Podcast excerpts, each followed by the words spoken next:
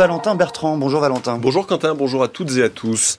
Les ambitions de Tesla contrariées par les 8000 habitants d'une ville allemande, ils ont dit non à l'extension d'une usine du géant des voitures électriques. C'était le fil rouge de cette matinale. Misak Manouchian entre au Panthéon ce soir. Qu'est-ce qui a guidé ce choix? Ce sera le dossier de ce journal. La situation humanitaire déjà critique s'aggrave encore à Gaza. Le programme alimentaire mondial a décidé hier de stopper ses livraisons dans la moitié nord de l'enclave. Décision prise en raison des violences et du chaos dans la région, explique le PAM. Selon l'ONU, 2 200 000 personnes pourraient basculer tout prochainement dans l'état de famine. L'Occident et la Russie face à face à la table du G20. Le sommet des 20 plus grandes puissances s'ouvre aujourd'hui à Rio de Janeiro au Brésil. Les ministres des Affaires étrangères devraient surtout échanger sur les conflits en cours, la Russie et Gaza.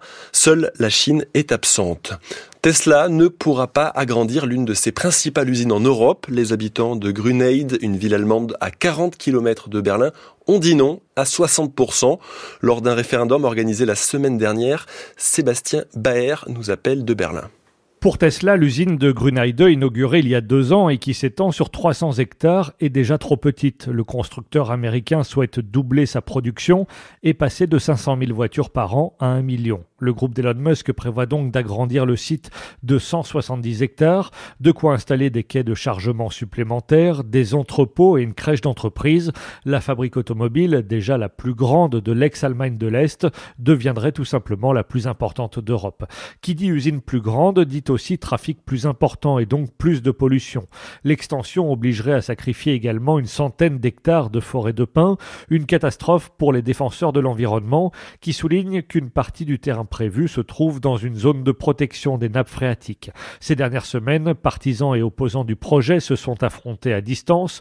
Le constructeur assure que l'extension augmentera la sécurité des installations et permettra de nouvelles embauches dans cette usine qui emploie déjà 12 000 personnes. Ce référendum n'a qu'une valeur indicative, mais il est considéré comme un baromètre important. Tesla et la commune, qui reçoit chaque année 6 millions d'euros de taxes professionnelles, vont devoir retravailler leur projet. Dans un quart d'heure, Gabriel Attal doit lister les nouvelles annonces du gouvernement à destination des agriculteurs. Le Premier ministre est très attendu sur l'encadrement des prix de vente, la simplification administrative et la souveraineté alimentaire de la France. Sans vraie réponse, les politiques ne pourront pas déambuler comme ils le font d'habitude au Salon de l'agriculture, prévient la FNSEA, le premier syndicat agricole. Des actions ont à nouveau lieu ce matin. 70 km de l'autoroute A62 sont bloqués entre Agen et Montauban. Après la polémique sur les traitements interdits pratiqués par plusieurs grandes marques, grandes marques d'eau minérale, l'association de protection des consommateurs Foodwatch annonce porter plainte. Elle vise les groupes Nestlé Waters et Source Alma, propriétaires notamment des marques Vitel et Perrier.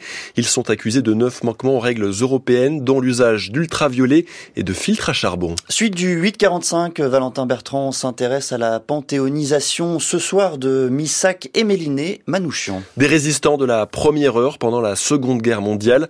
D'après l'Élysée, c'est toute l'histoire des résistants, résistants étrangers communistes qui entrent avec eux aujourd'hui au Panthéon, mais des voix plus critiques dénoncent l'héroïsation d'une figure consensuelle au mépris d'une histoire collective. Bonjour Chloé Le Prince. Bonjour.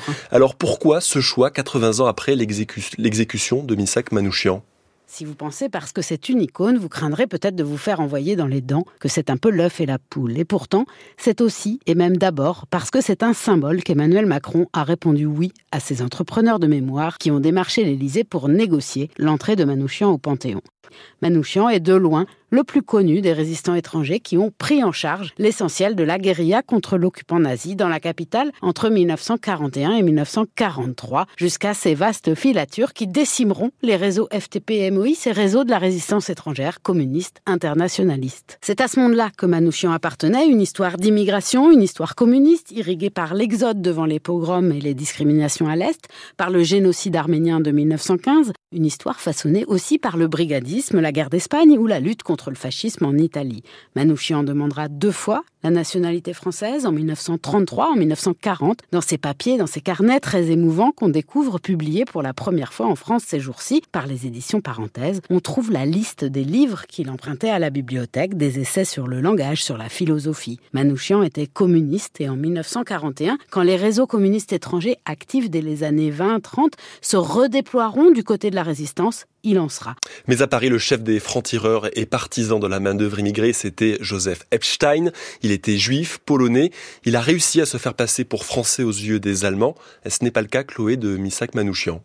Quand les brigades spéciales enchaîneront les filatures pour faire tomber les réseaux FTP-MOI, ils n'étaient pourtant pas leur chef pour toute la région parisienne, seulement leur chef militaire depuis peu de temps. Or, c'est lui que l'occupant allemand mettra en avant. Sur l'affiche de propagande qu'on appellera l'affiche rouge, il était fléché comme chef de bande. Mais contrairement à ce qu'on croit, pendant la guerre, il n'y avait que les Allemands pour imaginer un groupe manouchian. Les résistants, les résistantes, eux, ne se connaissaient qu'avec leur matricule, pas avec leur nom de famille. En 1955, une rue du groupe Manouchian a pourtant été inaugurée dans le 20e arrondissement de Paris. Et c'est justement à cette occasion que Louis Aragon compose Strophe pour se souvenir qui deviendra en 1959 la fameuse affiche rouge quand Léo Ferré l'orchestrera, un poème, une chanson qui feront beaucoup pour l'iconisation de Manouchian, alors que Paul Éluard en 51 avait salué tous les résistants étrangers dans son poème Légion, Aragon lui enchasse ses mots dans ceux que Missac Manouchian avait écrit à Méliné à quelques heures d'être fusillé.